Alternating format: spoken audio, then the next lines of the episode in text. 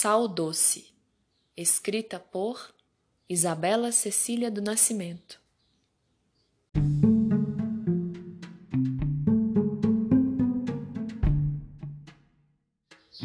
Do alto de uma nuvem, vejo uma água pulsando e se espalhando entre as pedras que abrem a porta para o mar. Logo mais à frente, casas brotam minas d'água elas florescem o frescor da vida que nasce nos quintais. É doce, suave, escorre pelo vento, atravessa o que padece e purifica. É tanta água que mistura, deixando o sal doce na minha ventura.